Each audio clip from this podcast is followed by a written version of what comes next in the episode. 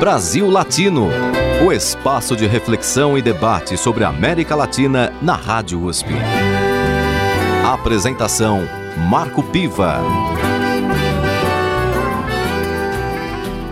Olá, amigos e amigas do Brasil Latino, o programa que aproxima o Brasil da América Latina e a América Latina do Brasil. Sempre uma entrevista com temas de interesse do nosso país e do nosso continente. Na edição de hoje, eu converso com Paloma Pitre. Ela é advogada e pesquisadora nas áreas de direitos humanos e meio ambiente. Atualmente, é consultora na União Internacional para a Conservação da Natureza. Faz mestrado no Programa de Pós-Graduação em Integração da América Latina da Universidade de São Paulo, o PROLAN, onde desenvolve pesquisa sobre o atual processo constituinte no Chile. Bem-vinda mais uma vez ao Brasil Latino, Paloma Petri. Muito obrigada, Marco. Um prazer estar aqui novamente. Parabenizo pelo programa, como sempre, pelos temas que você traz aqui. E um prazer poder contribuir um pouquinho. Bom, nosso tema de hoje é um tema atual. É, recentemente, a Convenção Constitucional do Chile entregou ao presidente Gabriel Boric o, a proposta de uma nova Constituição, que deverá ser submetida a plebiscito no dia 4 de setembro. Como é que você é, vê o fato do país ter, depois de tantos anos após o fim da ditadura militar, ter chegado ao ponto de repensar a sua Constituição? Bom, Marco, é, para a gente tratar a respeito disso, a gente tem que voltar um pouquinho no tempo, né? Então, são vários os, vários os motivos conjunturais a longo prazo que fizeram com que o Chile realmente e a população chilena sentissem a necessidade de reformular a Constituição, a ordem é, superior né, do ordenamento jurídico do Chile. Uh, a Constituição atualmente em vigor no Chile é a Constituição de 1980, elaborada durante a ditadura militar chilena. Essa Constituição de 80, ela traz algumas ideias liberalizantes do ponto de vista da economia, do ponto de vista dos direitos sociais. Então, trata, por exemplo, da possibilidade de privatização do direito à água, né, de, direito social à água, direito humano.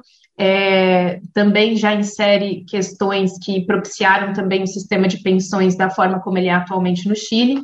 E o que ocorre é que, a partir da redemocratização chilena, esses aspectos é, liberalizantes preconizados pela, pela Constituição de 80, eles não passaram por uma alteração. O Chile não teve uma, uma reforma constitucional é, substancial a partir disso, e essa política neoliberal ela foi intensificada uh, nos anos que se seguiram da transição democrática. Isso fez e criou um, um cenário é, de desigualdade socioeconômica no Chile bastante intensa. Uh, tanto é que a partir disso, durante o século XXI, a gente vê uma série de mobilizações de diferentes grupos, né, sejam estudantes, sejam mulheres, sejam povos indígenas, que também entraram bastante em confronto com, com militares, com carabineiros, pedindo melhores condições de vida a partir de, de diferentes temas no Chile. É, isso fez também com que houvesse um, um estopim em 2019, que ficou conhecido como estalite social, ganhou uma grande repercussão da mídia internacional, é, mas ele não pode ser visto como fato isolado, ele é realmente uma, um resultado de toda essa conjuntura a longo prazo que o Chile vem, vem vivenciando. Uh, o estalido social ele pressionou bastante o governo da época, o governo é, do Sebastião Pinheira, que não conseguiu conter e fazer pequenas concessões para paralisar as forças dessas grandes mobilizações e acabou por fazendo um acordo é, chamado de Acordo é, pela Nova Constituição em dezembro de 2019, no qual é, haveria um plebiscito no ano seguinte para a população chilena se manifestar sobre se realmente gostaria de uma nova Constituição para o país ou não.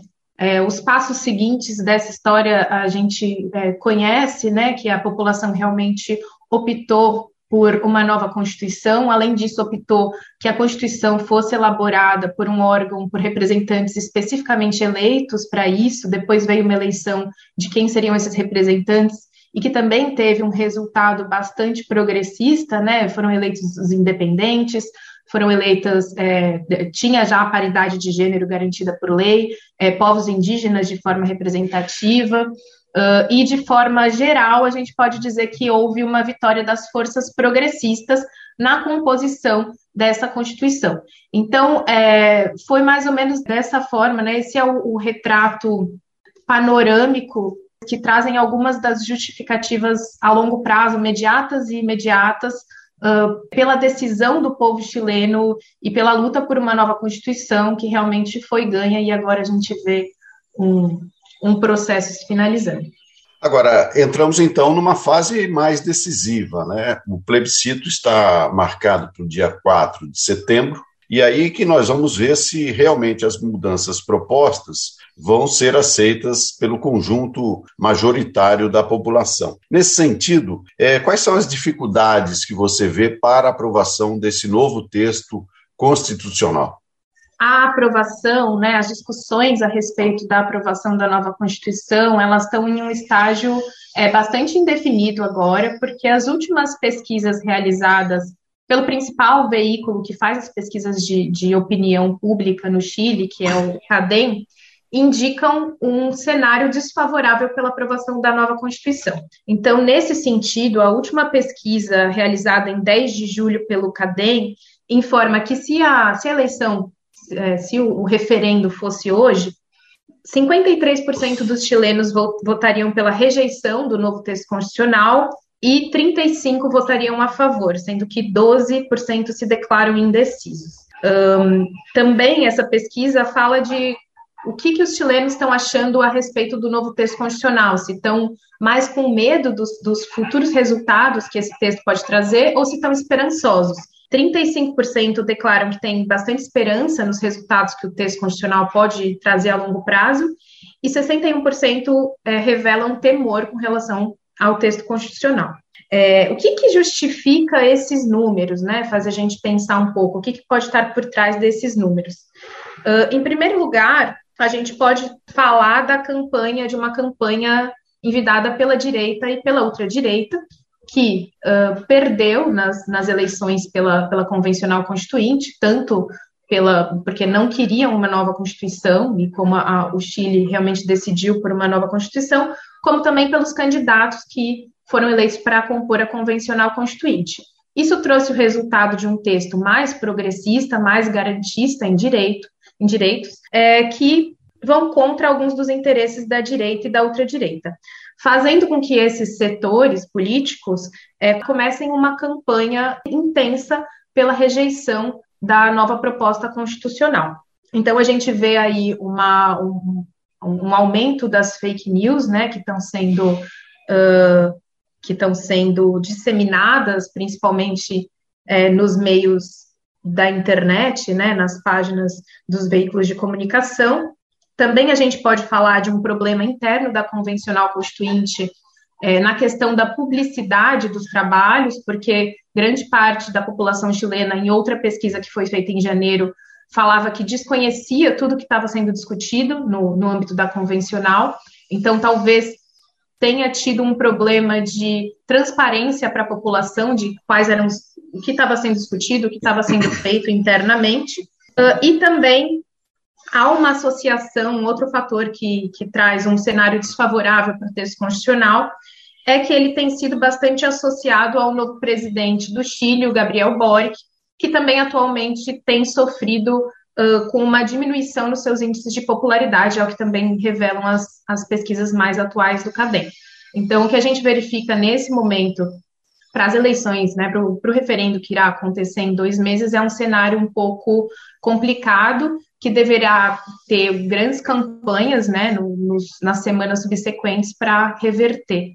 Então, o, o, o, fato, talvez, do Gabriel Boric ter sido eleito, é, ainda, digamos assim, no rescaldo desse processo de mobilização intenso que resultou na própria convocação é, do texto constitucional, significa que é, houve um período de ascensão, digamos assim, de ideias mais progressistas, mas que isso, com o tempo, após a eleição dele, vai diminuindo, e isso abre espaço para eventual manutenção da Constituição ainda é, em vigor. É isso? É, eu não diria que, de certa forma, se desmobilizou totalmente as ideias progressistas que estão a, atualmente em vigor no Chile, que fizeram essas grandes transformações estruturais que a gente está assistindo. Né? Eu acho que ainda tem um setor bastante forte, ainda existe uma mobilização é, social e que precisa é, ser, ser, instigada para continuar persistindo. Com relação ao, ao Boric, assim, que realmente houve uma queda da, da popularidade, acredito que houve uma grande expectativa com relação ao governo dele de transformações é, mais imediatas, né, logo no início do governo. E o governo Boric ele demorou um pouco para fornecer respostas, né? E teve algumas perdas também, alguns projetos é, que ele, ele realmente não conseguiu aprovação é, no Poder Legislativo, ou também uma, uma questão mais regional que se passa na região do Biobío e da Araucania, uma discussão a respeito da desmilitarização da área, que ele sempre defendeu, e ele não conseguiu levar adiante. E alguns desses fatores, né, algumas dessas causas fez com que realmente não fosse possível a, a, a passar a credibilidade necessária para a população de que seria um governo de esquerda, um governo progressista capaz de fazer as alterações que a sociedade está almejando, que tem a ver com justamente com as alterações estruturais que também é, são preconizadas pela nova Constituinte. Então, uh, a extrema-direita e a direita, elas têm tentado vincular justamente a imagem do Boric à nova Constituinte, é, para aproveitar essa perda de popularidade. Mas são processos distintos, né, no âmbito presidencial e no âmbito da, dos trabalhos constituintes a serem considerados. De qualquer forma, vamos voltar a esse assunto no próximo bloco, porque é muito importante é, ver como é que essas coisas é, caminham, no sentido tanto do projeto presidencial quanto do projeto constitucional. Mas antes de irmos para o nosso intervalo, Paloma, eu quero que você indique uma música para os nossos ouvintes. Bom, a primeira música que eu gostaria de indicar, Marco, é a música do Residente, é, que era um dos membros do Caio 13, é, a música This Is Not America, e recomendo também que as pessoas depois escutem essa música junto com o clipe, que é bastante interessante, traz críticas bastante pertinentes também no que diz respeito à história da América Latina. Então vamos com Residente, This is Not America. Brasil Latino.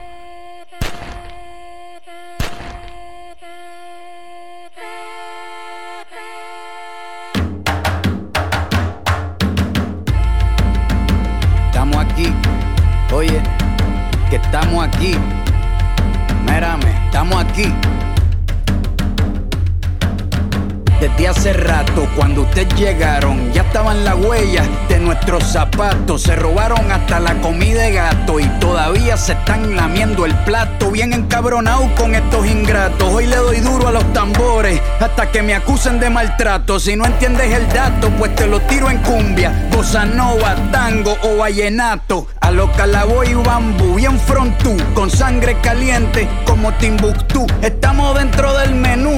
Tupac se llama Tupac por Tupac Amaru del Perú. América no es solo USA, papá. Esto es desde Tierra del Fuego hasta Canadá. Hay que ser bien bruto, bien hueco. Es como decir que África es solo Marruecos. Estos canallas se les olvidó que el calendario que usan se lo inventaron los mayas con la Valdivia precolombina desde hace tiempo. Ah, este continente camina, pero ni con toda la marina pueden sacar de la vitrina la peste campesina. Esto va para el capataz de la empresa. El machete no es solo para cortar caña, también es para cortar cabeza. Aquí estamos, siempre estamos, no nos fuimos, no nos vamos. Te recuerde.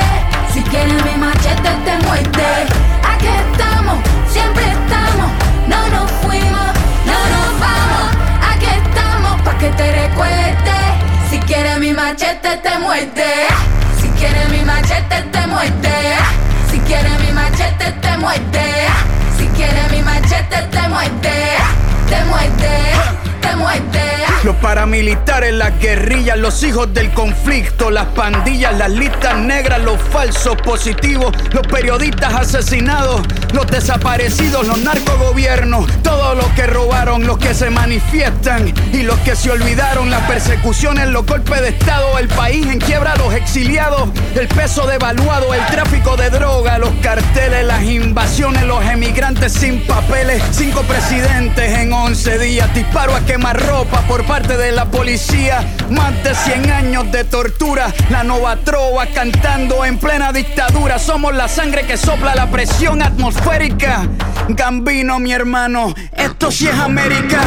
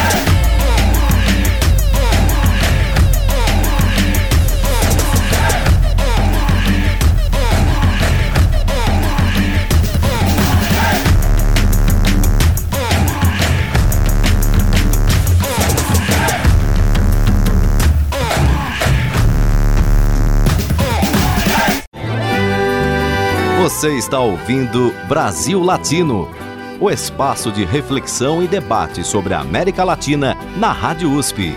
A apresentação: Marco Piva.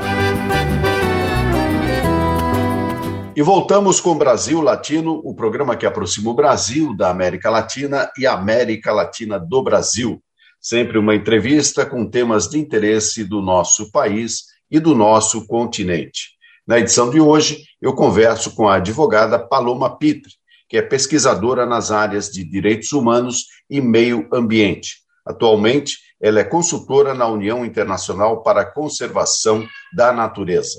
Ela faz mestrado no programa de pós-graduação em integração da América Latina, da USP, onde desenvolve pesquisas sobre o atual processo constituinte no Chile. E este é o tema da nossa entrevista. Paloma, no bloco anterior nós falávamos sobre essa é, situação comparativa do fato do Gabriel Boric ter sido eleito presidente com uma proposta mais progressista no contexto da discussão de uma nova constituição para o país. E essa nova constituinte é, ou a constituinte convocada tem a presença de pessoas mais progressistas também que levaram e levam a uma proposta que traz algumas inovações do ponto de vista eh, não só da comparação com a Constituição atual do Chile, mas também, eu diria, no contexto do que temos de constituições na América Latina.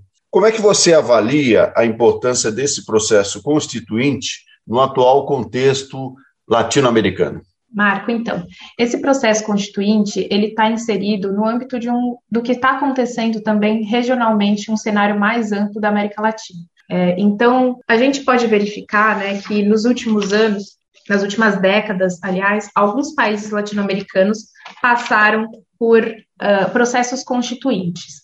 É, inicialmente a Colômbia em 1991, depois a Venezuela em 99, o Equador em 2008 e a Bolívia em 2009. Uh, todos esses processos, os teóricos que estudam o movimento constitucional de uma forma uh, ordenada, né, no âmbito regional latino-americano, conseguem verificar algumas semelhanças e a, algumas evoluções no âmbito da, dessa evolução.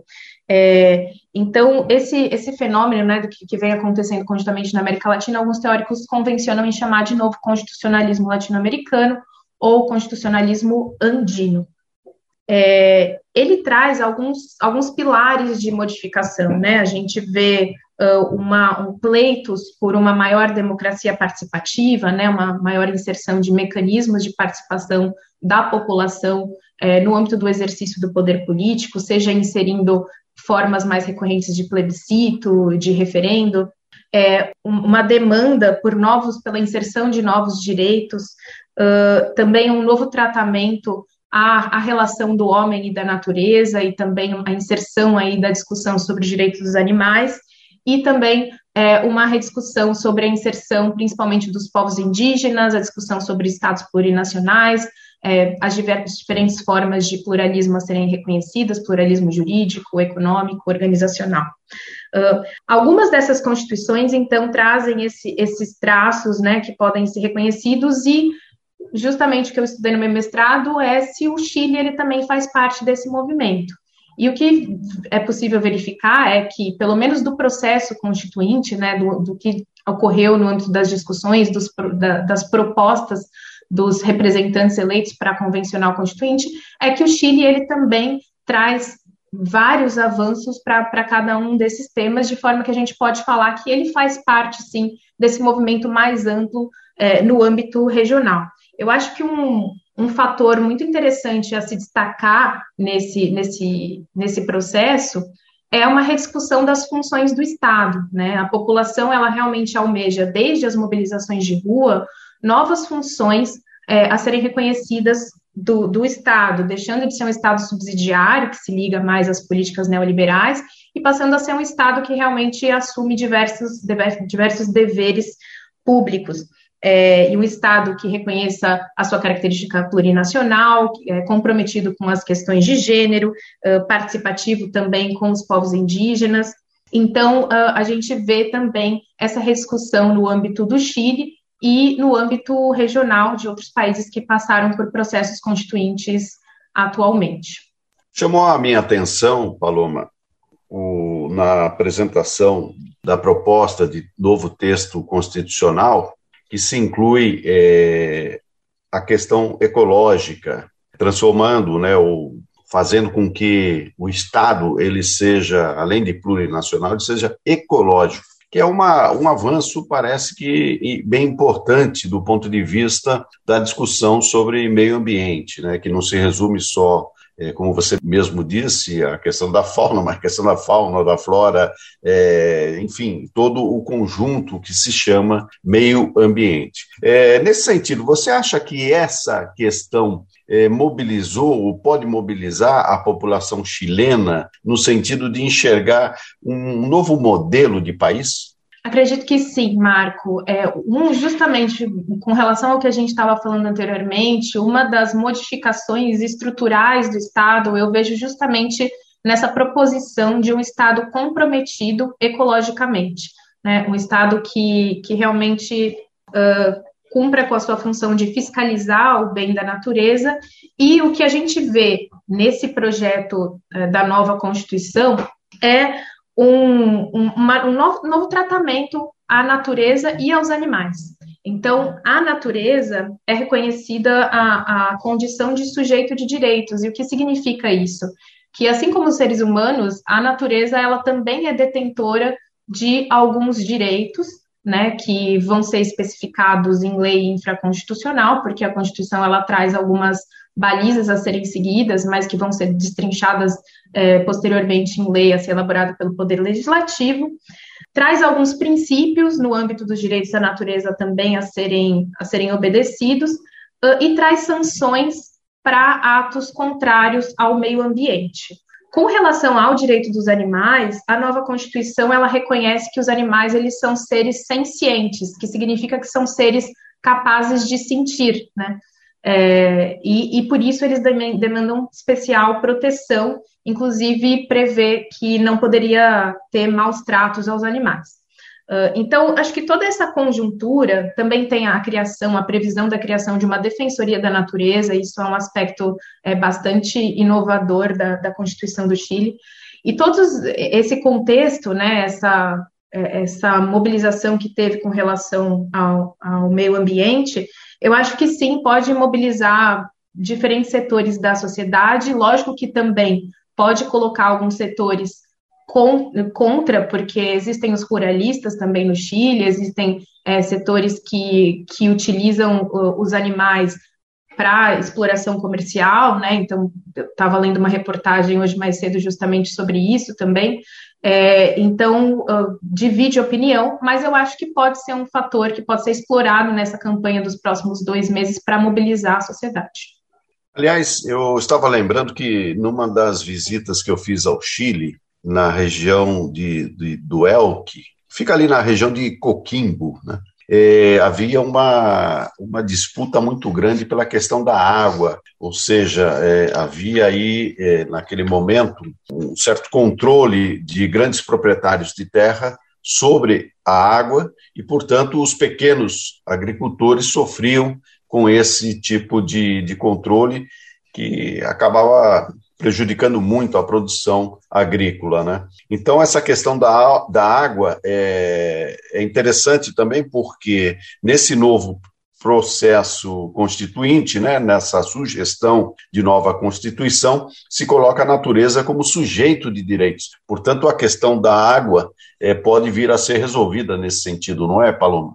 É, não só a água, ela também é, pode ser reconhecida como um recurso natural que integra a natureza e que, portanto, o reconhecimento de proteção à natureza também implica em proteção à água, como a nova Constituição, ela também traz proteção especificamente à água. A água, ela traz tratamentos para a água, é, tem inclusive capítulos dedicados a isso. Então, só para contextualizar um pouquinho para quem está escutando a gente sobre a questão da água no Chile, a Constituição de 1980 ela trouxe a possibilidade do governo outorgar a propriedade do direito à exploração à água para privados, né, para empresas. Uh, isso foi, inclusive, tratado novamente pelo Código de Águas, também de 1981, elaborado logo após a, a Constituição de 80, que também reiterou esse direito da exploração de água é, por empresas. Então, o cenário que se construiu no Chile a, a partir dessas normas é um cenário de uma crise hídrica, porque é, existe uma parcela da população que realmente não tem acesso ao consumo de água para viver. Mais de um milhão de chilenos não tem acesso à água potável. E essa água é realmente explorada como um bem econômico, né? Como outros recursos naturais que são explorados, mas que uh, o cobre no Chile, enfim, outros recursos, mas que são é, menos essenciais, né, para a vida, para o nosso dia a dia. É, a nova proposta constituinte, ela trata da água e ela coloca a água como um direito humano é, que deve ser assegurado pelo Estado para todos os chilenos e coloca que esse direito humano de, de uso da água, né, para as necessidades básicas humanas, é, deve prevalecer sobre outros usos da água. Então, isso é uma baliza é, básica, né, que a gente está acostumado a ver em outros textos constitucionais, mas muito importante para o Chile, é, porque a partir disso, as leis infraconstitucionais vão, sobre a água vão precisar ser revistas para que realmente possa ser garantido um acesso e o direito à, água com, com plenitude para os chilenos. Voltando um pouco à posse do Gabriel Boric, no dia da posse, durante a comemoração, ele fez um gesto é, considerado bastante ousado e historicamente importante, que foi fazer uma saudação à estátua de Salvador Allende. É, nós sabemos que, pelo histórico é, das Forças Armadas no continente latino-americano, é, não é um histórico muito atraente do ponto de vista de apego à democracia. Você está estudando o Chile é, de forma mais profunda, como é que você está vendo o papel das Forças Armadas chilenas nesse processo de transformação, não só pela eleição de Gabriel Boric, mas também pela possibilidade de uma nova constituição no país? As Forças Armadas no Chile, né, e os carabineiros, bastante conhecidos também durante o estalite social, são uma força com bastante poderio é, político, bastante influente no, no Chile. E, e possui um, um, uma esfera de, de influência é, que deve ser considerada. Isso foi percebido durante o processo constitucional, por exemplo. Por quê? Uh, no, durante o estalite social, é, uma série de violações aos direitos humanos foram cometidos, né? Houveram presos políticos e uma série de, de outras violações praticadas por carabineiros. é, no processo constituinte, muitos constituintes é, solicitaram que tanto a soltura desses presos políticos, como também uma alguma forma de punição, de sanção pelos atos praticados pelas Forças Armadas, pelos carabineiros, é, e isso a gente verificou né, pela, pela lentidão do processo, pela lentidão da, da, da discussão, que realmente existe uma força política muito grande desses setores para é, ter mudanças efetivas.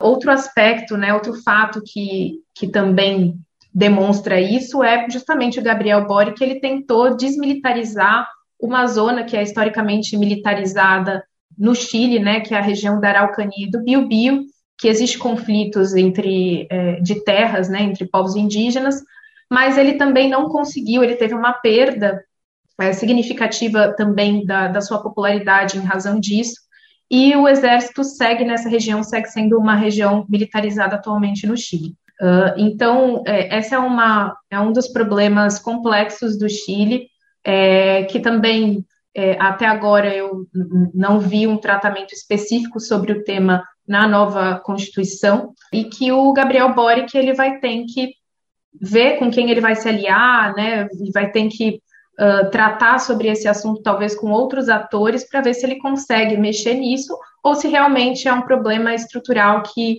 é, perdurará ainda, a gente verá alguns reflexos disso durante os próximos anos na, na história do Chile. Muito bem, no Brasil Latino de hoje eu converso com a advogada Paloma Pitre, mas eu não vou deixar você ir para o nosso intervalo sem sugerir mais uma canção para os nossos ouvintes. Bom, vou sugerir agora uma chilena bastante conhecida, Violeta Parra, é uma música também que chegou bastante no Brasil, bastante antiga, Volver a los 17, mas na voz de Milton Nascimento e Mercedes Sosa. Devo dizer, Paloma, que essa é uma das campeãs de sugestão dos nossos entrevistados. Então vamos ah, é. com Volver a los 17, música de Violeta Parra, na interpretação de Mercedes Sosa e Milton Nascimento. Brasil Latino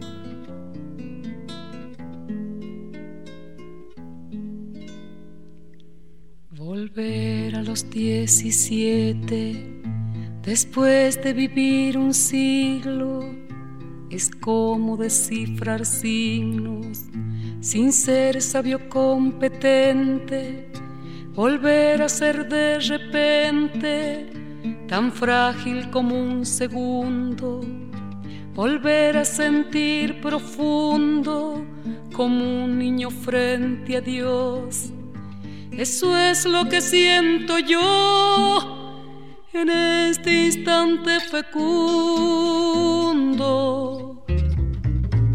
Se va enredando, enredando, como en el muro la hiedra, y va brotando, brotando, como el musguito en la piedra.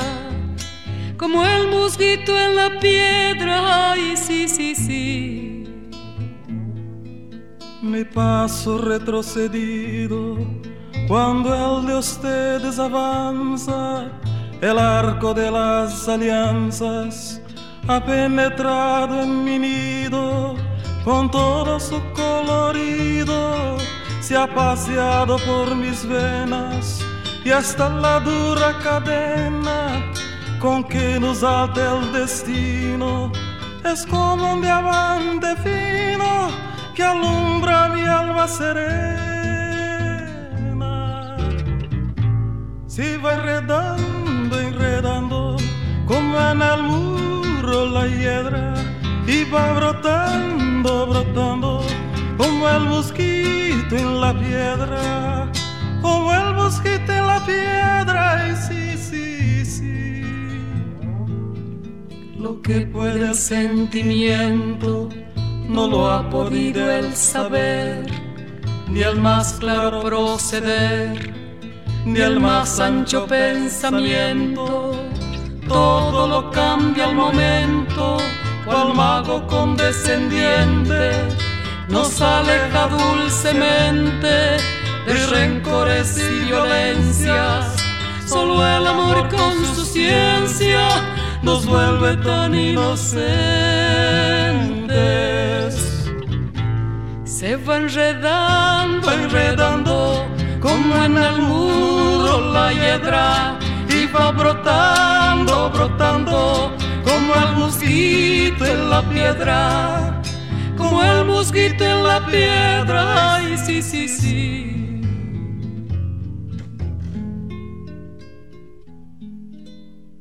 El amor es torbellino de pureza original, hasta el feroz animal susurra su dulce trino, detiene a los peregrinos, libera a los prisioneros, el amor con sus esmeros al viejo lo vuelve niño y al malo solo el cariño lo vuelve puro y sincero.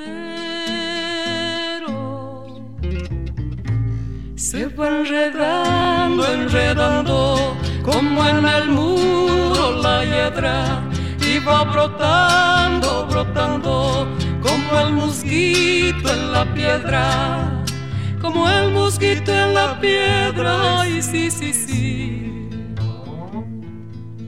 De par en par la ventana se abrió como por encanto, entró el amor con su manto, como una tibia mañana, al son de su bella diana, hizo brotar el jazmín, volando cual serafín al cielo le puso aretes y mis años en diecisiete los convirtió el querubín. Se va enredando, enredando como en el muro la hiedra y va brotando, brotando como el mosquito en la piedra, como el mosquito en la piedra, ay sí, sí, sí.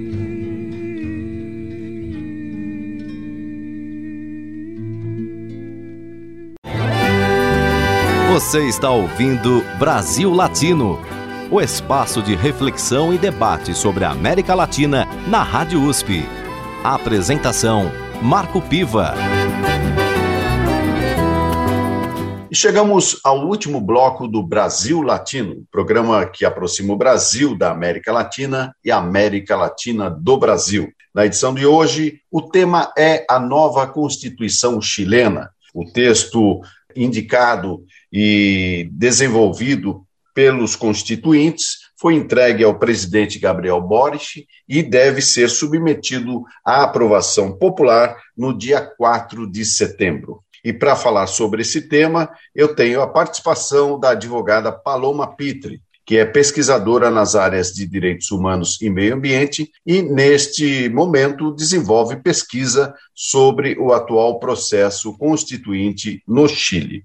Paloma, no último bloco conversamos sobre o papel das Forças Armadas e agora vamos fazer um pouco um giro no continente e cair aqui no Brasil. Nós estamos observando uma, um interesse inusitado das Forças Armadas brasileiras em acompanhar, eh, eu diria até mesmo mais do que acompanhar, em fiscalizar o processo eleitoral em nosso país. Isso não é uma atitude muito comum, aliás, não tem é, precedente no contexto das eleições brasileiras, pelo menos a partir de 1985, quando foi restituído o direito dos brasileiros a votar para presidente. Como é que você vê esse cenário, sendo uma pessoa é, que é da área jurídica e também tem acompanhado um processo semelhante do ponto de vista da América Latina, no caso específico o Chile, onde as mobilizações levaram à possibilidade de uma nova Constituição,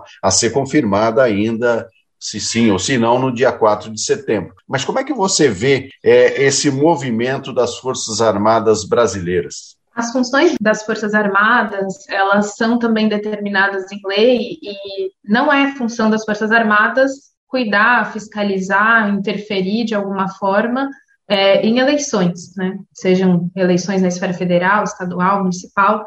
É, então, vejo que, que no Brasil essa, essa dificuldade enfrentada ela deve se voltar, né, os órgãos, enfim, todo o sistema, estrutura estatal deve voltar a se concentrar é, no que, que é dever legal de cada um dos órgãos, né, e claramente, uh, se não é função das Forças Armadas, as Forças Armadas têm uma função relevantíssima no país também, mas é, se concentrar realmente na manutenção do, do que é papel das Forças Armadas.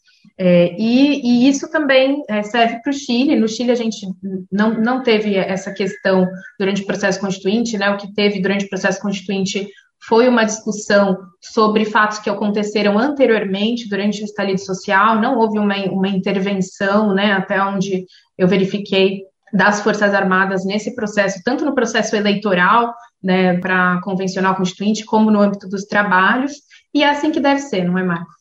É, assim deveria ser. No caso do, do Brasil, os sinais são bem preocupantes, no sentido de uma campanha eleitoral que oficialmente nem começou, mas já mostra sinais é, preocupantes de atos de violência, como ocorreu é, em Foz do Iguaçu, com o assassinato é, de um dirigente petista. É, nesse momento, até sentimos uma certa mobilização das instituições visando é, paralisar ou pelo menos impedir que esse ambiente de violência permaneça ou continue ganhando espaço. Né? Mas a gente sabe que, no caso do Chile, as Forças Armadas tiveram um papel aí central durante o período da ditadura, não só por ter sido uma ditadura militar, mas também por ter, de certa forma, feito do Chile um laboratório é, de uma política econômica que depois acabou sendo batizada como neoliberal. É, você vê que a economia do Chile, é promovida na época de Pinochet, e que inclusive levou a essa privatização da água, é, ela tem chance de prosperar ou ela está sendo mantida da mesma forma ou você acha que durante ou por causa de todos esses movimentos a, a possibilidade de mudança é maior? Tudo isso que vem acontecendo na história recente do Chile e também no âmbito do novo constitucionalismo latino-americano, né, no contexto regional, questiona a ordem neoliberal, coloca ela em xeque, coloca ela em dúvida e, e, e coloca em discussão sobre se realmente ela conseguiu promover as promessas né, feitas a partir uh, de, de, um Estado que, que colocou ela como a economia certa para promover um crescimento para os países, uma, um, uma possibilidade de consumo por toda a população, é, e não, não é diferente com o Chile. Então, acredito que todos esses passos que a gente vem verificando no Chile colocam em xeque a, a ordem neoliberal a Constituição realmente ela tem passos muito importantes nisso, não só com relação à água, mas com relação a outros direitos sociais, é, trazendo o arcabouço das responsabilidades do Estado a garantia desses direitos sociais, não deixando a cargo de, da iniciativa privada. É, também uma, uma outra característica que eu acho que é muito importante que traz a nova Constituição chilena e que se contrapõe à ordem neoliberal são os mecanismos de controle por parte da população, né? Então, uma participação mais ativa, mecanismos de participação direta, então, traz a possibilidade de iniciativa de lei popular, é, a possibilidade também de iniciativa de lei para derrogar a iniciativa popular para derrogar leis que não sejam de interesse público, audiências públicas, referendos, todos esses mecanismos, né, para se repensar a estrutura do poder político, é, também são importantes para fortalecer o Estado é, e, e, questionar um pouco a, o poder dado à iniciativa privada, né, da, trazer um maior equilíbrio nesse aspecto. Então, ao meu ver, caso o novo projeto seja aceito pela população no referendo a ser realizado, acredito que o, o Chile dará, avançará é, em relação a um novo tipo de economia. Vamos falar agora, já que estamos chegando na fase final do nosso programa, da nossa entrevista, sobre o seu trabalho na União Internacional para a Conservação da Natureza. Você é uma pesquisadora nas áreas de direitos humanos e também de meio ambiente. Como é que você está vendo, é, no caso do Brasil, toda essa situação onde a gente vê é, dados alarmantes de devastação da Amazônia, de passar a boiada no sentido de leis que prejudicam o desenvolvimento sustentável. Eu queria um pouco a sua opinião sobre esse momento que o Brasil está passando. Exatamente, Marco. Atualmente estou ocupando, é, fazendo uma avaliação externa para a União Internacional para a Conservação da Natureza, né, uma consultoria é, no âmbito de desastres e direitos humanos, que já era uma área que eu tinha atuado anteriormente, uh, e o Brasil realmente vem enfrentando grandes, grandes dificuldades né, no, no âmbito é, da temática de meio ambiente, porque é bastante difícil lutar pela promoção e, e pela por assegurar direitos né, nesse âmbito quando você está é, em, em, um movimento contrário a algumas instituições públicas, né? Então eu acho que o Brasil ele pode levar como boas práticas e como lições aprendidas os avanços que tem tido em países vizinhos da América Latina. Então, por exemplo, esses avanços que a gente vê na nova Constituição chilena, né, de garantia de novos direitos para a natureza e para os animais, que também a gente já tinha visto bastante na Constituição do Equador de 2008. É, o Brasil pode se espelhar nisso para pensar a demarcação de terras indígenas, né, para a discussão a respeito da demarcação de terras indígenas, uh, para os direitos da Amazônia e na Amazônia, para os defensores ambientais no Brasil, que também é, tem sofrido uma perseguição bastante considerável, né? É, e, enfim, implementar efetivamente o Acordo de Escazú no Brasil, que já foi assinado e, e, que tem como um, como um dos seus enfoques justamente a proteção dessas lideranças de importância, de, de, de grande importância no, no tema ambiental. É, enfim, acho que o Brasil ele precisa é, aproveitar já uma, uma parte da legislação que possui de avançada na área e se basear é, em modelos da América Latina que também têm dado lições a respeito do tema. Ou seja, você acha que o tema do meio ambiente está percorrendo e seduzindo é, as sociedades latino-americanas? É, acho que chegou um momento que não tem como escapar desse tema, né? A gente acabou de passar por uma pandemia global, é, a gente vê o, o, cenário global, cada, cada ano está um pouco diferente com relação às mudanças climáticas.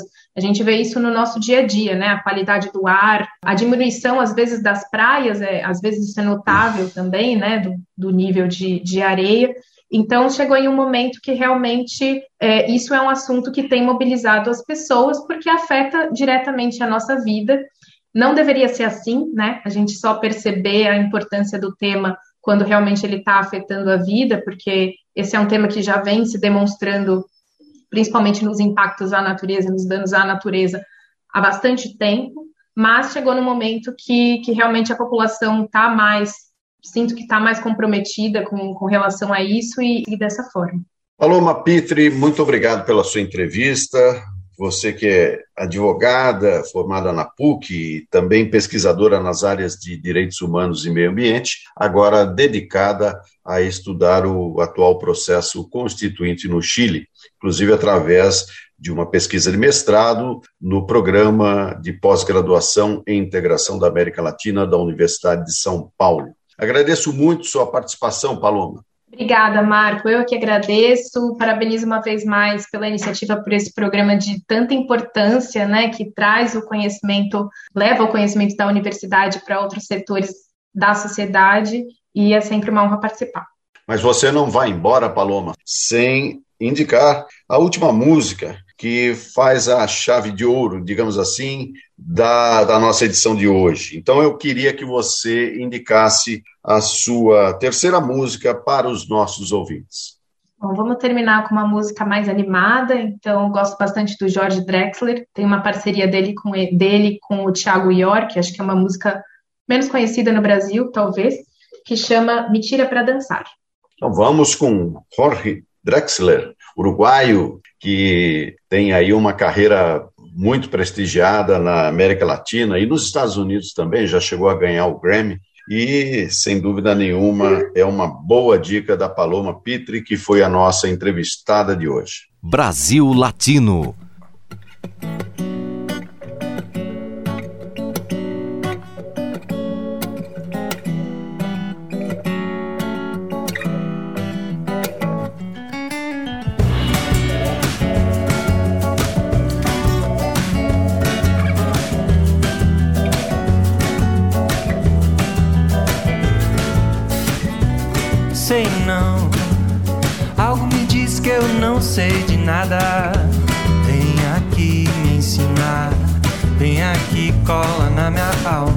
Sei lá. Sabe que é o tempo não parar. Quem se atreve a dançar. Quem não dança só bate palma.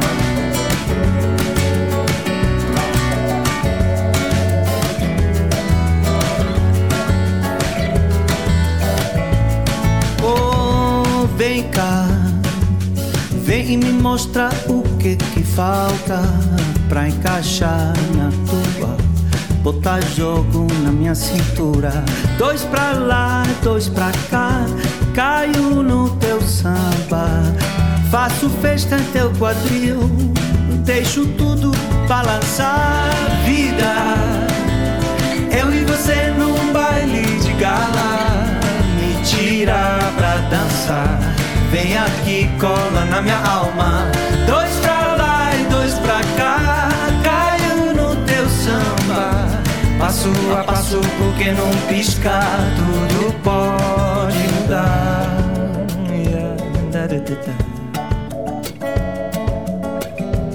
Hum.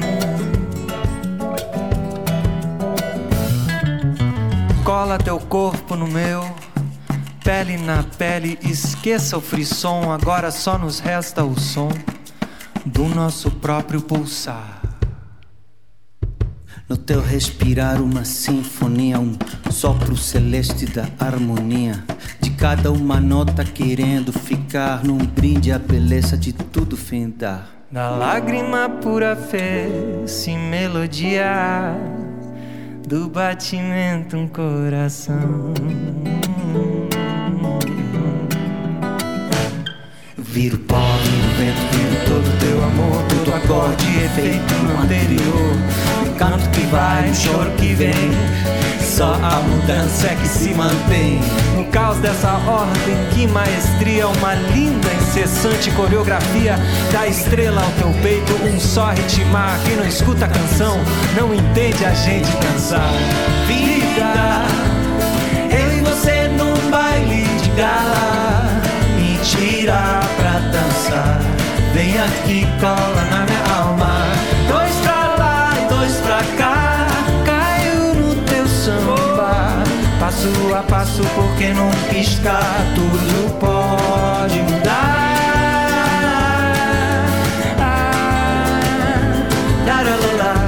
me tira pra dançar. Vem aqui, cola na minha alma.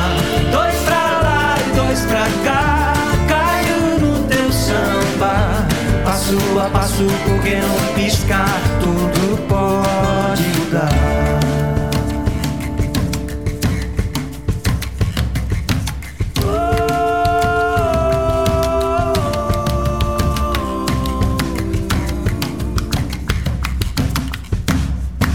Terminamos por aqui mais uma edição do Brasil Latino, que vai ao ar toda segunda-feira, às 5 da tarde, pela Rádio USP FM 93,7 São Paulo e 107,9 em Ribeirão Preto. Nosso programa tem a produção de áudio de Benê Ribeiro, produção de Alexandre Veiga, assistente de produção Ítalo Piva e curadoria musical Carlinhos Antunes. Você pode ouvir todas as edições do Brasil Latino em formato de podcast em soundcloud.com brlatino e também nas principais plataformas de áudio. Acompanhe conteúdos exclusivos na nossa página no Facebook. Basta procurar por Brasil Latino. E se quiser falar com a gente, escreva para ouvinte@usp.br, repetindo ouvinte@usp.br. O Brasil Latino fica por aqui e eu espero sua audiência em nossa próxima edição. Um abraço latino-americano e até lá. Você ouviu Brasil Latino, o espaço de reflexão e debate sobre a América Latina na Rádio USP. Apresentação Marco Piva.